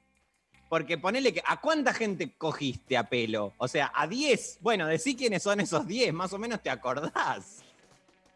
A mí me pone mal que hayan Porque pensado para que quedar era... embarazada, por ahí, estoy, Sí. eh, por ahí es un poco fuerte lo que estoy diciendo. Dale, a ver. Yo Quiero pedir disculpas a los medios públicos porque por ahí, bueno, es fuerte. Pero ¿a cuán- ¿con cuánta gente estuvo esta mujer en este momento como para no saber nada? No sé, pero me interesa que se lo quiera adjudicar al ex. O sea, ahí hay algo No, turbio eh, también. Eso, es, sí, ahí, bueno, pero eso es, lo, eso es lo primero que se ve en este caso. Es el deseo de ella de eh, seguir vinculada a esa persona. que ya tiene nueva familia, aparte. nueva familia, igual él también que se hace, si evidentemente hay una sospecha, es por si él lo asume, Porque culiaron. es porque culiaron. Pará, María, con las palabras porque estás muy zarpada hoy. Acabas de decir a pelo cualquier cosa, María. Em, y 23 años tardaron en descubrir que en realidad no era el padre. 23 Es muy- años. Es, todo lo que yo eh, soy yo. Gente, Es soy como si yo. hoy te dicen, mira, Darío no es tu papá. Bueno, tarde. Ya está. Ya es, No porque sé. ya fue. Ya es. O sea, Ya no fue, es, claro. Igual es como hay que quitarle el peso porque ya fue tu padre. Y si, si copó la función paterna, en este caso, fue el padre. ¿Qué importa? O sea, puede aportar el dato de, bueno, está bien. Mira, acá hubo una situación que es que, digamos, la semilla primaria, el primer engrudo para que vos seas posible en este, en este, en este plano, no corresponde a quien ocupó la función paterna. Y, esa, y ahí con esa info puedes decir, ah, claro, por ahí entonces me viene esta información genética de conocimiento ancestral de que esta persona tocaba el charango y yo ahora estoy tocando el charango y no entendía por qué. Sí. Entonces, puede servirle a esta persona la cuestión de la información genética, de dónde viene su, su, su, su, su- Sí. ese, su- su construcción. Pero si Y además- la función paterna la ocupó, el- no es que no es el padre, es el padre esa persona. Obvio, acá eh, habla la, la oyente Natalia, se llama, y dice, eh, podrían ser tres diferentes. Bueno, es realmente mamá mía. Lo Es que mamá mía. No, que Que no haga- joda entonces. ¿Qué ha- Pará, que porque Pablo está muy con este tema, no te estamos escuchando, Pablo. Pablo, decía algo, por Decía favor. algo porque está, él está, él, no sé, no se entiende. ¿Qué, qué le pasa a él? O sea, está conmovido. No nos hagas rogarte, Pablo, dale. Por favor, te lo pido. Es hija de Jaime Torres, dice. Entonces habló. ¿Es qué? ¿Qué? No, ¿es alguien que conocemos este caso? No, estás haciendo referencia a otras cosas. Habló con la opera, hablo con la Ah, operadora. está dice. la mamá mía. Esto es un Ah, delirio. ok, ok, ok. Lo del charango. Ahora entiendo. Bueno, esto es radio por Zoom, chicos. Sepan que esto tiene unas limitaciones, ¿eh? Todo tiene otro tiempo. Bueno, Vamos, lo quedé eh, conmovidísimo. Yo también necesito escuchar un tema para bajar, recalcular, ver la agenda que tenemos que repasar, un montón de mensajes que siguen llegando. Eh, Hilda Lizarazu, sábado, para continuar con esta mañana intempestiva. La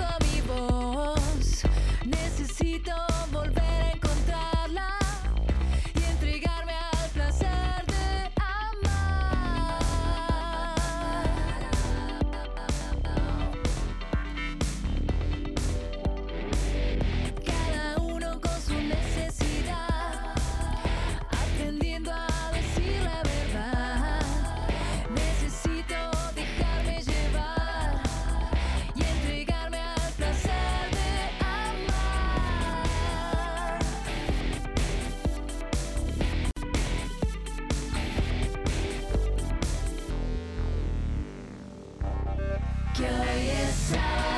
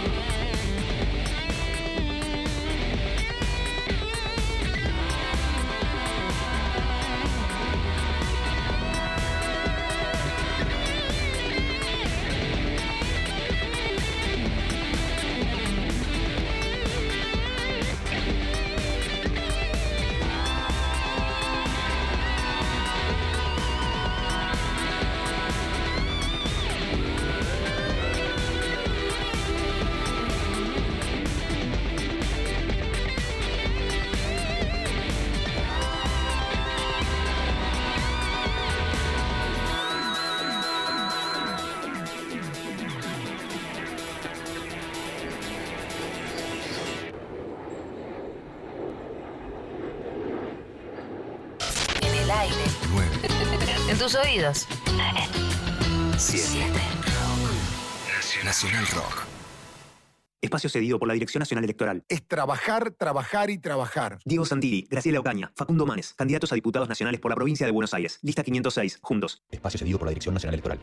Tranquilidad es que te alcance lo que ganás. Vivir con tranquilidad. Randazo va con vos. 508. Frente vamos con candidatos a diputados nacionales por la provincia de Buenos Aires. Florencia Randazo, Carolina Castro. Los viernes a las 20. La Cotorral.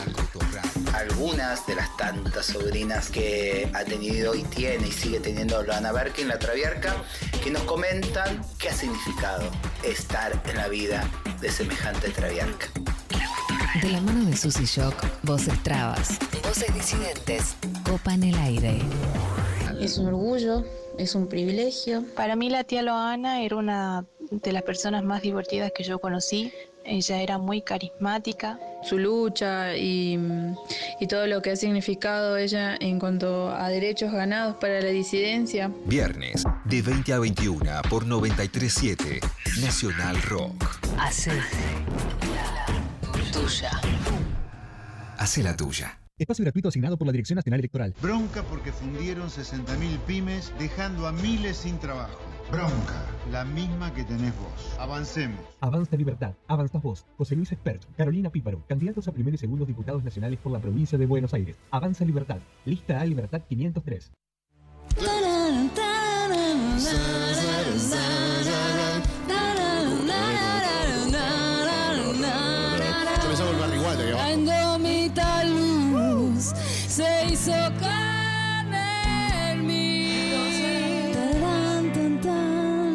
Dejé todo por esta soledad. Señores, Celeste Carballo. Nos conocimos cuando yo tenía casi 14 años o 15 en un show de él porque mi hermana acompañaba a Sui Generis con su auto. Me dice Celestita de- desde, Desde ese momento Sí. quedó el celeste. Charlie cumple. Fui a la única persona normal que conocí en mi vida. Andy. Chaco.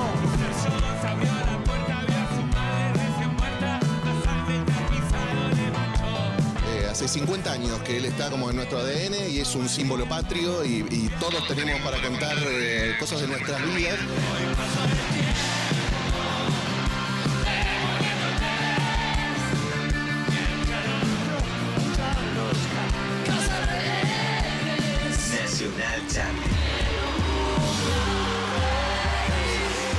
Nacional Rock.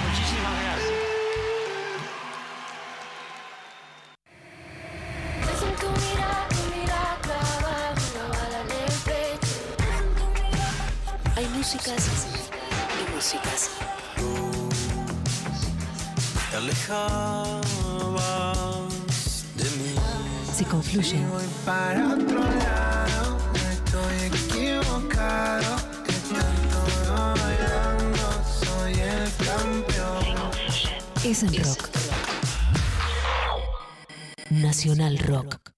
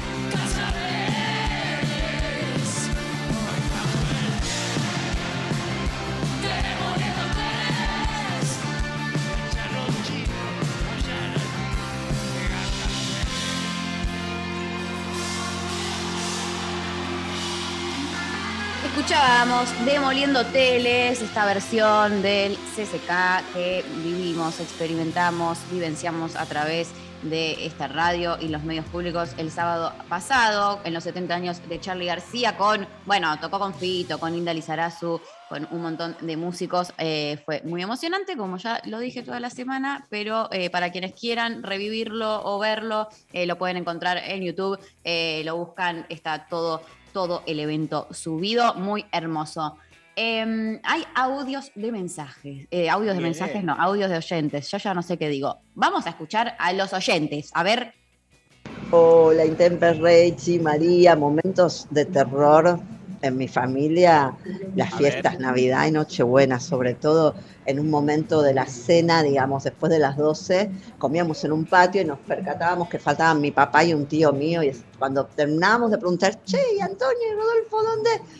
¡Guau! Caía un balde de agua y se armaba carnaval, pero de todo lo que había, barro, agua, sidra, era muy, muy divertido y era medio una escena dantesca. Hermoso. No, amo. hermoso. Te amamos. Amamos a tu familia. Eh, me gusta barro, sidra. eh, El tema es después eh, cómo se sale de esa situación. Porque en la liberación demoníaca siempre es, hay- alguien tiene que quedar por fuera para mantener un orden. Tiene que estar de acuerdo, pero si no, es como, o sea, te- se, se- se te pierde la vida ahí. O sea, como, eh, bueno, empiezan con el balde de agua, después va el sodazo, después del sodazo va el barro, después del barro empieza a dar vuelta a la mesa, me corté con un vidrio, no importa, sigue, sigue. Una o sea, ya es una escena de prácticamente destino. Bueno, como clímax. no, no la vi. María, María, María. Eh, no, a mí me preocupa quién limpia después todo. Bueno, eso es lo de, realmente lo de menos. No, no es lo de menos. Alguien se va a hacer cargo de esa tarea. Probablemente Obviamente una una mujer. mujer. Obviamente una mujer. ¿Qué pensás que va a pasar? ¿Que están deconstruiditos estos dos chabones que fueron a tirar el, el baldazo? No. No pasó eso en esa familia. No pasó. Otro audio. A ver. Hola María, Rechi. Eh, mira, si hacemos un Halloween nacional, a mí me gustaría que en el Trick or Treat, en vez de caramelos, me den un kilo de asado, un paque de birras, aunque sea un poquito de pavarra. Sí. Sí. Sí, sí, sí. Sí, Estoy sí, con vos, sí. Pero a pleno, ¿eh? A pleno. Lo Eh, que pasa es que también si vos tenés que andar volteando por las casas y te van dando de a un kilo de asado, de las botellas, ya después es, te duele la espalda, que en algún momento den un actrón. Porque si no, No, y hay que ir con heladerita porque ese, ese kilo de asado hay que, hay que refrigerarlo, hay que ver qué, si es, qué y cortes. además, ¿quién tiene un kilo de asado para dar? También esa es la Nadie. pregunta. Absolutamente nadie. Pero bueno, llegado el caso, no estaría mal. Un cachito de carne puede ser, no hace falta un kilo. Como que te vayan tirando pedazos de cortes distintos y después uno se arma el asado con eso que, que fue recolectando. Me contaba Manu Calmet, eh, editor em, y, y- y colega, artista y músico, que él, em, su Halloween se festejaba en la unidad eh, Waldorf, que él vive, que vivía, Mira, vivió, ah, mira los- donde fue mira los- formado, en lo- Ah, sí, obvio, ubico. Eh, qué, qué- qué choque cultural igual, ¿no? Como todo lo que es la escuela Waldorf, Mundo Waldorf con Halloween. Bueno, es- eso se trata. La verdad que es rarísima la propuesta, pero eh, ellos lo que hacían era salían a pedir, como si vivían medio. Era una cosa medio Waldorf, pero paya, evidentemente, porque lo festejaban a pleno.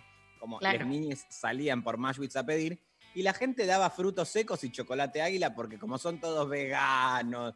Y es una porquería, la verdad. Una porquería. ¿Quién quiere salir a pedir eh, caramelos y que le den un fruto seco? Y veganismo Un asunto separado. Perdóname que te lo diga. Halloween y veganismo asunto separado. Te estás cargando mucha gente con esto. Y bueno, pero está bien, o sea, sí, ya lo sé. Igual Estoy está bien. A todo el colectivo vegano y a todo el colectivo eh, Halloween también. Sí, que igual, si nos ponemos a pensar, todo el temita de usar calabazas es muy poco eh, ambientalista también. O sea que ya, no, ya están medio separados los asuntos. Prefiero que usen calabazas de verdad y que después cultiven nuevas a que compren calabazas de plástico. Obvio, eso es cuidar el medio ambiente. Eh, muy bien, gracias por eh, la oyenta que nos mandó ese audio. Quiero escuchar otro audio. Sube Néstor Grindetti también. toca. Mauricio no ¿Este es el se toca. Mauricio no se toca. Mauricio no se toca.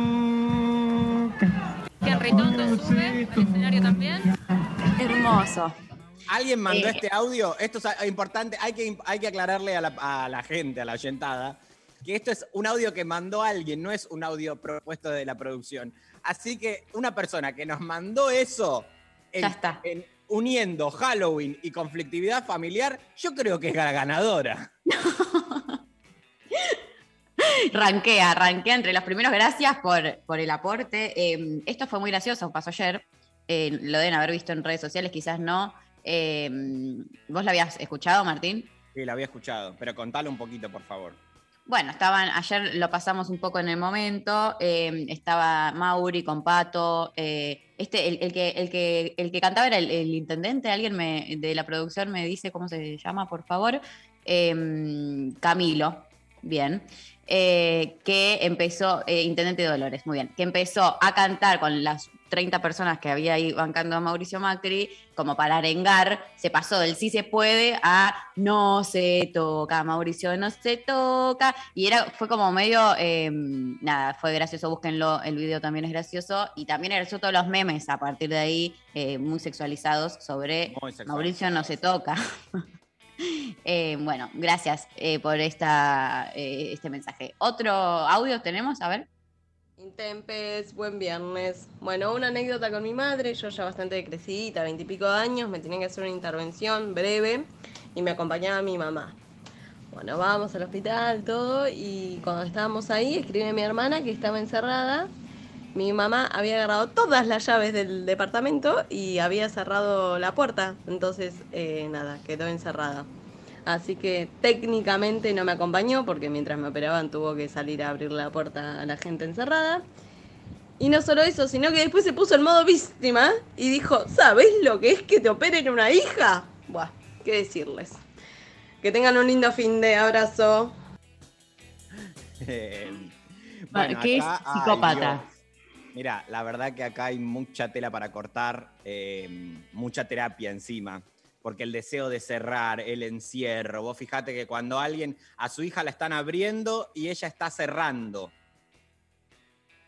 Yo no entiendo Mirá. por qué no me dedico a la psicología ya directamente. Y Martu, te hacemos lugarcito acá con Luciano arriba, que tenemos un. Sí, me la quedó un que espacio, sí. ¿eh? La verdad que sí, hace 20 años me terapizo.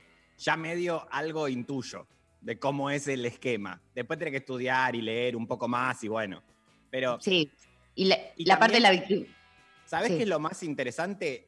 Eh, la gente que va en busca de terapia. Hay, hay mucha gente loca, loca, eh, espantosa que va a buscar una validación de ven que tengo razón porque mi terapeuta me dijo. Entonces vos, ahí al interior, no sabés. O sea, es muy riesgosa la profesión. Sí, sí, te puedes encontrar con cualquier. Cualquier cosa. cualquier cualquier barbaridad. caso. Porque no todo el mundo tiene el problema de que, ay, no, lo que me pasa es que, o sea, que también esa gente es aburrida, también hay que decirlo. Bueno, a mí me, me- eso es un problema, no un problema, pero un pensamiento recurrente que tengo que es, ojalá no, no quiero ser aburrida para mi terapeuta, ¿no? Como llevarle cosas, como que no se aburra, como que me, repo- me represiono con eso. Estoy mal, ¿no? Bueno, pero ¿lo hablaste esto con ella? no, Háblalo, por favor, porque tiene que ver con tu trabajo. Pero me siento una pelotuda diciéndole, ay, eh, tengo miedo de ser, de no ser una buena paciente, ser una paciente aburrida. Y- Pero mira, en algún lugar, en algún momento de la vida te tenés que sentir una pelotuda. Y mejor que te pase en terapia y no en, en tus vínculos, en tu trabajo, en tu lo que sea. Yo no puedo estar terapizando un país entero, ¿eh? Me haces pensar, Martín. Gracias. Voy a reflexionar mientras escuchamos a Conociendo Rusia y se me hizo tarde. Eh, voy a escuchar el tema pensando y volvemos con más lo intempestivo.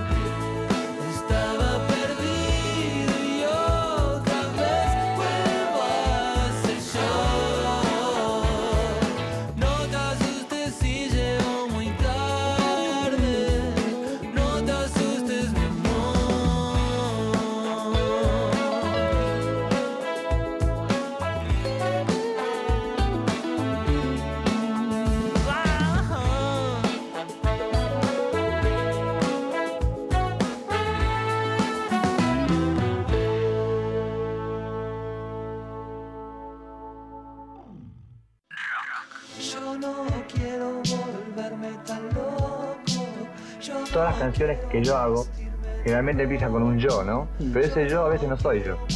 O sea, es, es como que es una forma, es un lenguaje, ¿no? Ese aullido insistente. La mujer loba. En lo profundo de la noche, vigilando La Mujer Loba. Sábados a las 2. La mujer loba. Por 937.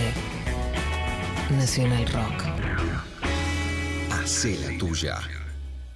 Espacio cedido por la Dirección Nacional Electoral. Es trabajar, trabajar y trabajar. Diego Santilli, Graciela Ocaña, Facundo Manes, candidatos a diputados nacionales por la provincia de Buenos Aires. Lista 506, juntos. Desafiar. Escuchar. Nunca nos conformamos. 937. Nacional Rock. Espacio cedido por la Dirección Nacional Electoral. La izquierda es la tercera fuerza nacional, la fuerza que está siempre con el pueblo trabajador, para transformar la decepción en lucha, para enfrentar el ajuste y al FMI. La izquierda es tu fuerza en el Congreso. En Buenos Aires, Nicolás del Caño, Romina del Pla, Giordano y Bodar, diputados. Frente de Izquierda Unidad, lista 504. Abren un paréntesis en medio del día. Hola. Gracias por estos aplausos que nos levantan el ánimo, aunque son grabados. La gente que se agolpa. Es feo decir que son grabados, ¿no? Me Bueno. pierdo la ilusión. Me lo decís y es Sí. como ver la escenografía de ponerle a Susana Jiménez que tiene una re ciudad atrás y tocarla. Qué impresión da cuando es todo tan fantasía, gusta. cuando ves el cartón pintado. Sí. Decís, uy, no me digas que esto no era. oh. Lunes a viernes de 13 a 16. Calu Bonfante, Diego Ripoll, Nati Carulias. Hola, ¿qué tal? Y todo el mundo está poniendo un filtro ahora. Y si no tienen filtro, se encargan de aclarar que esto no, esta foto no tiene filtro alguno. Acá el que usa mucho filtro es Darío Fregoli, al que le damos la bienvenida también. ¿Cómo estás, Darío? ¿Cómo le va, chicos? Bien. ¿Qué filtro te trajiste puesto Yo hoy? filtro gente. Sí, también. Haces bien. Eso es. Divertirse la tarde está asegurado. Hola, ¿qué tal? Hola, ¿qué tal? Por 937. Nacional Rock. Hacé la tuya. 11 39 39 88 88. Nacional Rock. Darío Stanraiver María Stanraiver. y Martín Rechimusi.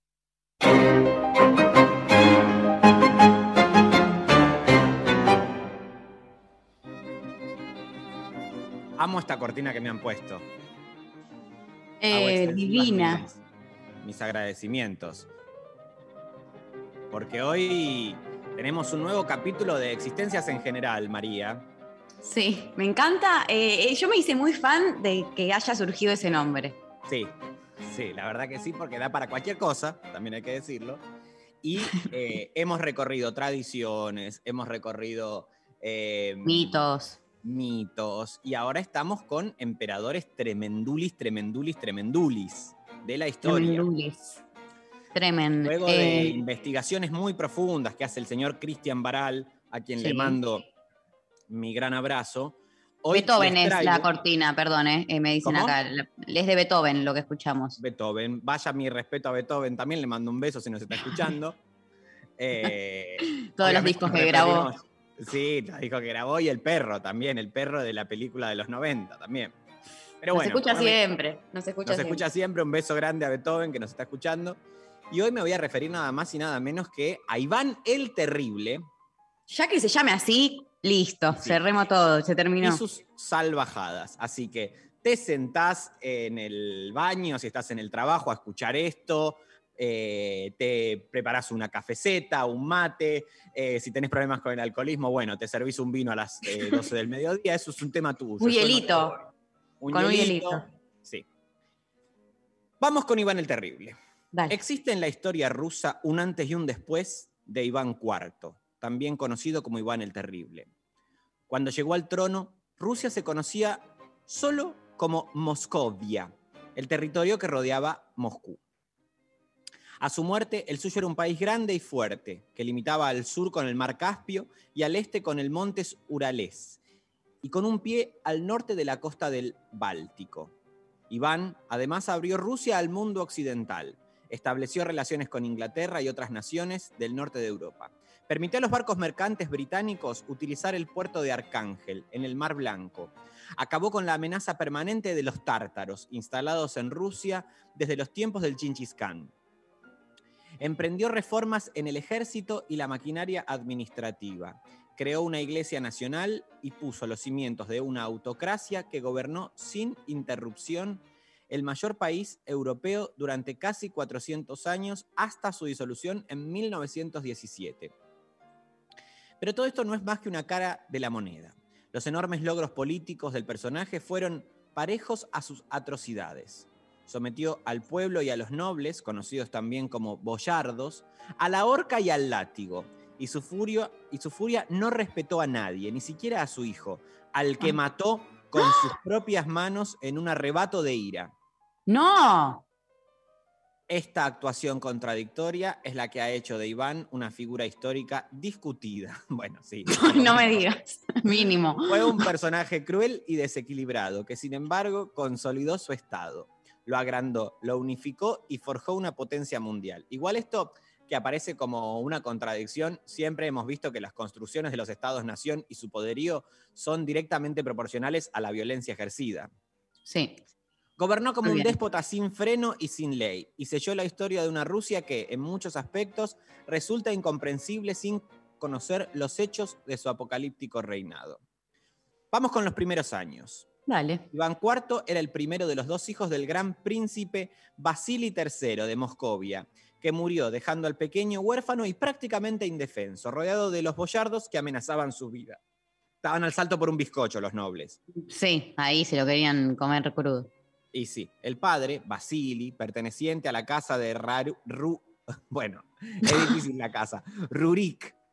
Es, es fácil, eh, pero es difícil de, de- de tener así a primera impresión. La dinastía de origen nórdico que dio origen a Rusia se había divorciado de su primera mujer, Salomonia Saburobreva, que no le daba hijos, obviamente. Ah, por algo se divorció, porque la Sí, verdad, sí, no, para tener una mina. Para la una mina que no te da elegido a ella. pibe. sí, ¿qué más querés? Entre 1500 vírgenes la habían elegido. Ah, al Entonces- pedo, la verdad. Le eligieron como el orto. Mal elegida. Bueno, entonces dejó te vas a la mierda. Le dijeron, pues, imagínate una persona que mata eh, con, su- a- con sus manos a su hijo, no sé si está muy preparado para decir, bueno, vamos a construir algo distinto.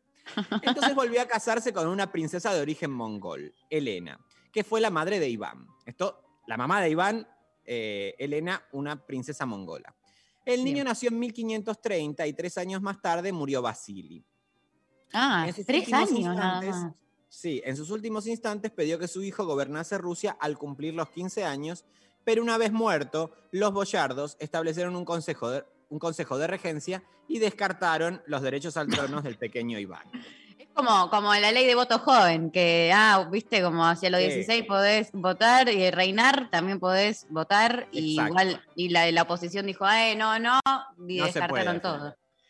Elena, la princesa viuda, gobernó el país durante casi un lustro hasta que fue asesinada. Y la vida del hijo, que entonces tenía ocho años, corrió serio peligro.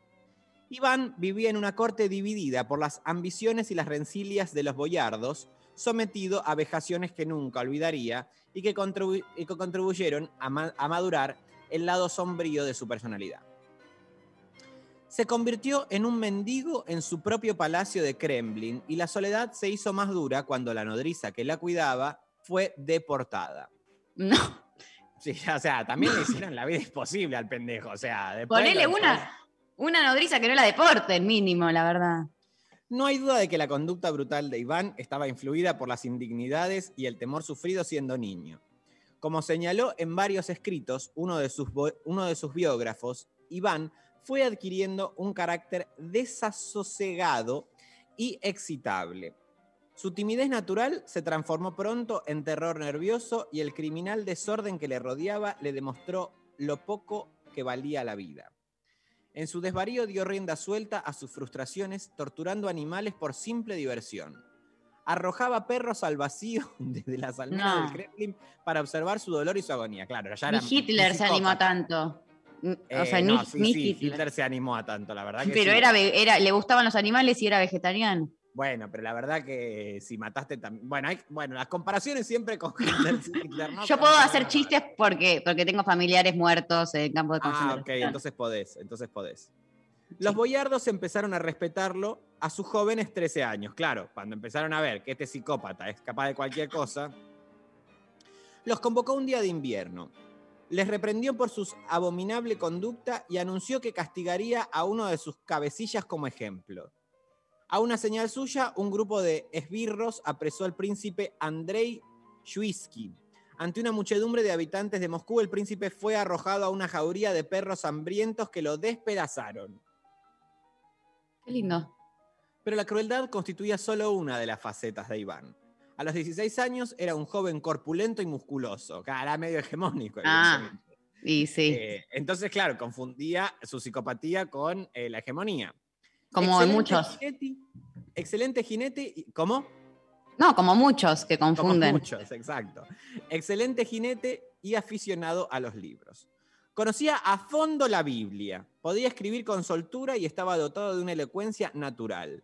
Estudió retórica bajo la influencia de su maestro, el arzobispo Ario, que insistía en el principio bizantino de atribuir el poder terrenal al derecho divino y considerar Moscú como la tercera Roma, una vez conquistada Constantinopla por los turcos. Uy, esto es apasionante. ¿eh? Pese a su insaciable crueldad, Iván el Terrible era un cristiano devoto que cumplía escrupulosamente el ritual de la Iglesia Ortodoxa y se preocupaba en gran medida por los asuntos religiosos, aunque no vacilaba en ejecutar y torturar clérigos que creía sospechosos de deslealtad y desobediencia. La coronación del zar. Y cuando digo el zar, no estoy hablando de Romay, ¿eh? que era el zar de la televisión de Canal 9, María, vos Sí. sos muy chica. No, pero- no, lo estudié. Lo estudié para un parcial hace un par de Bien. semanas y Estamos aprendí hablando de todo. Iván el Terrible. Ok. Tra- tras una gira por, las gran- por los grandes monasterios e iglesias de Rusia, Iván fue coronado zar en la Catedral de la Asunción del Kremlin. Macario le invistió con los emblemas de su cargo y le coronó dos veces, primero como gran príncipe y luego como zar, palabra derivada del título imperial romano del César, pero que en realidad significaba rey que no rinde tributo a ningún hombre. Iván es el primer zar de Rusia, ya que antes que él ningún otro príncipe ruso había sido coronado como tal. Junto con el título, reclamó también la cabeza del mundo cristiano ortodoxo. El reconocimiento de su legitimidad por los soberanos de otros países se convirtió en una idea fija de su acción diplomática. Pocos días después de la coronación, se casó en la Catedral de la Anunciación con Anastasia Romanova, que sería la primera de sus ocho esposas y la más querida.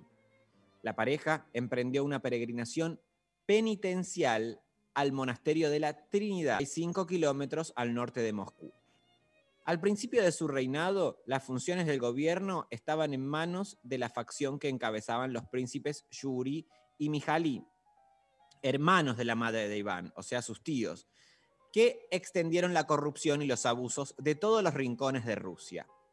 En su pérfida y sus prácticas diabólicas, según atestiguó su cronista, incluso exhuman los cadáveres recién enterrados y los arrastran hasta las casas de los ciudadanos honrados, a los que unos informadores pagados acusan entonces de homicidio. A finales de la primavera de 1547, una serie de incendios provocados destruyeron distritos enteros en Moscú, ciudad muy vulnerable al fuego por estar construida casi enteramente de madera. Corrieron rumores de que los incen- incendios eran obras de los Hinsky.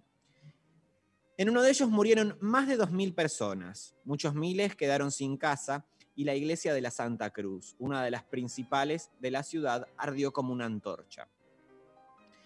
El desastre tuvo un profundo efecto en Iván, que decidió asumir toda la responsabilidad de gobierno y dejó que la cólera de la población descargara contra los Hinsky.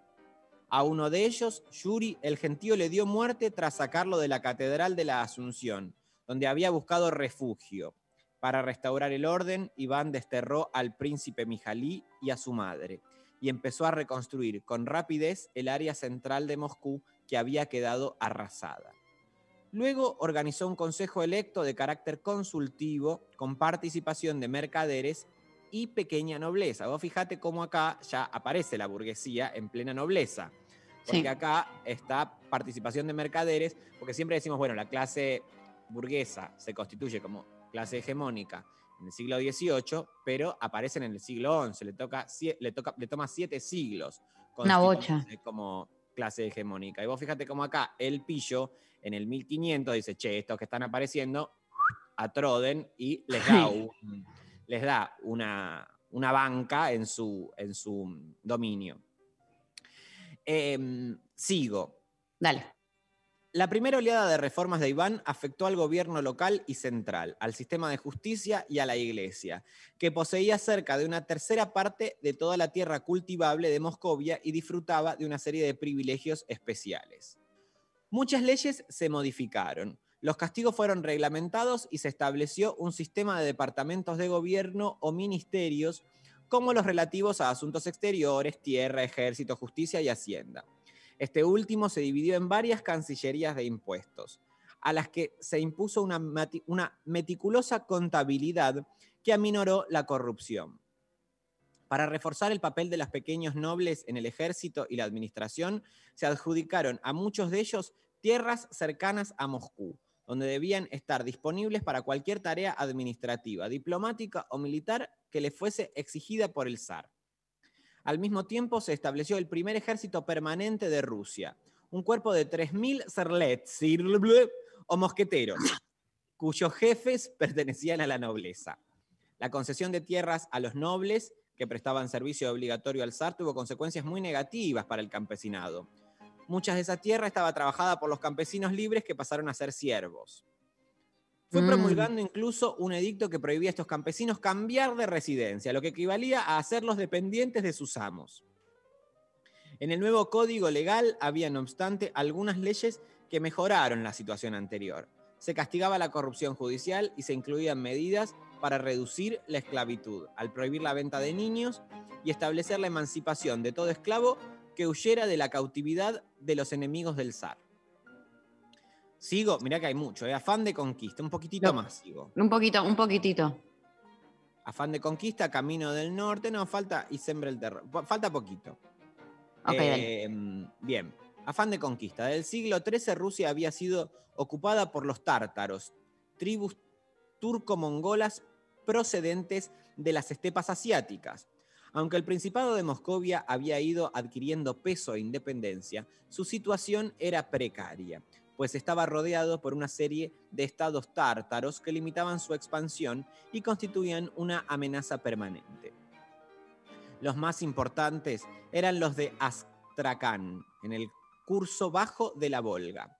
Crimea, el norte del Mar Negro, y Kazán, en el curso medio de Volga. Reforzando su control interior sobre Moscovia, Iván se encontró al frente de un importante ejército, cuyo núcleo era la caballería, era la caballería, complementada con artillería, mosqueteros, cosacos, mercenarios y una masa de infantería auxiliar que arrastraba cañones, cavaba fosos, construía fortificaciones y desempeñaba cualquier tarea relacionada con el abastecimiento. Claro, hizo Ah, un bueno. fuerte él. Sí, se armó, se armó bien. eh, de ahí Bien la armado. gente- bien armado. En total eran unos 100.000 hombres que al Ah. preparar una campaña importante se organizaban en cinco regimientos. El mayor en el centro con una ala derecha y otra izquierda, una vanguardia y una retaguardia. Cuando entraban en lucha, el regimiento que había sido atacado primero se convertía en la vanguardia y los demás se desplegaban en relación con él. En 1552, aprovechando una tregua militar con Polonia y Lituania en el oeste, Iván condujo combatiendo, combatiente siguiendo el curso de Volga hacia Kazán, la capital, la capital de Kanato, del mismo nombre situada a 700 kilómetros de Moscú. En cuestión de dos meses, los rusos, con más de 150 cañones, sitiaron la ciudad defendida por 35.000 guerreros tártaros. Sigo y voy directamente porque nos queda poco tiempo a sembrar Sí. el terror, Dale. que es lo que nos mueve. Lo que nos más nos motiva. Ver los cinismos. Sí. Para extender su voluntad hasta el último rincón de Rusia, Iván el Terrible creó la Oprinchina, una especie de policía estatal y guardia personal que sembró el terror en el conjunto del país. Con la Oprinchina, Iván eliminó cualquier vestigo de poder todavía en manos de los boyardos. Pocas de las antiguas familias nobles dejaron de ser golpeadas por el puño de hierro del zar, con diversos pretextos, y sus posesiones pasaron a engrosar el patrimonio estatal o cayeron en manos de los Oprinchiniki, también nombres todos simpáticos, era como que confundían, porque so- ¡ay, yo soy un Oprinchiniki! Y al final eran terribles. Y además se hicieron, como muchas ciudades, rutas comerciales y tierras de cultivo. Incluso en Moscú eran dueños de calles enteras. Por medio, por medio de los Oprinchina, la corona obtuvo el monopolio de la práctica totalidad del comercio. Se gestó una nueva burocracia y un nuevo ejército estatal y se crearon grandes latifundios en los que los nobles no tenían ninguna influencia. Estos territorios eran propiedad del Estado y por lo tanto estaban directamente sometidos a la autoridad del zar. El entero sistema de la Oprinchina estaba pensada como un contrapeso contra la vieja nobleza rusa que se oponía al poder absoluto del soberano. Las crueldades de Iván, cada vez más sediento de sangre, fueron en aumento y cultivar y culminaron, perdón, cuando mató a su hijo mayor, Iván. Algunas fuentes lo atribuyen a un ataque de rabia, cuando éste se atrevió a protestar por los maltratos del zar a su nuera embarazada. Al parecer, Iván golpeó a su hijo con la contera de hierro de su bastón y le clavó la punta en la cabeza. El terrible lloró esta muerte y los remordimientos lo trastornaron el resto de sus días.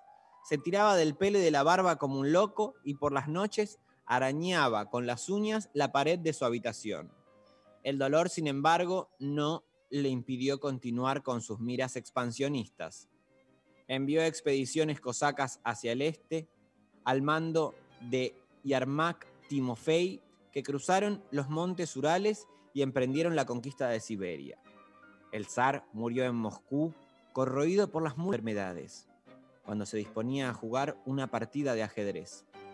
Lo enterraron con sus antepasados en la Catedral de San Miguel Arcángel, en un lugar cercano al altar, junto a su primogénito. Y la leyenda dice que quienes pasaban junto al sarcófago oían gritos de dolor y se santiguaban y rezaban para que el terrible zar no, no resucitara nunca más.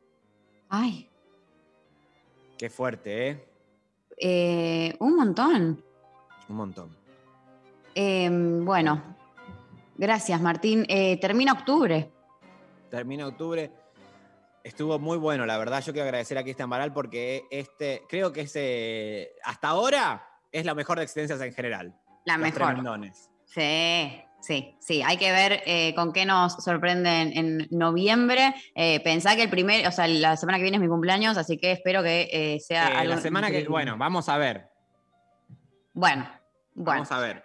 Nos vamos a escuchar a George Harrison, My Sweet Lord, y volvemos para terminar con este intempestivo día viernes.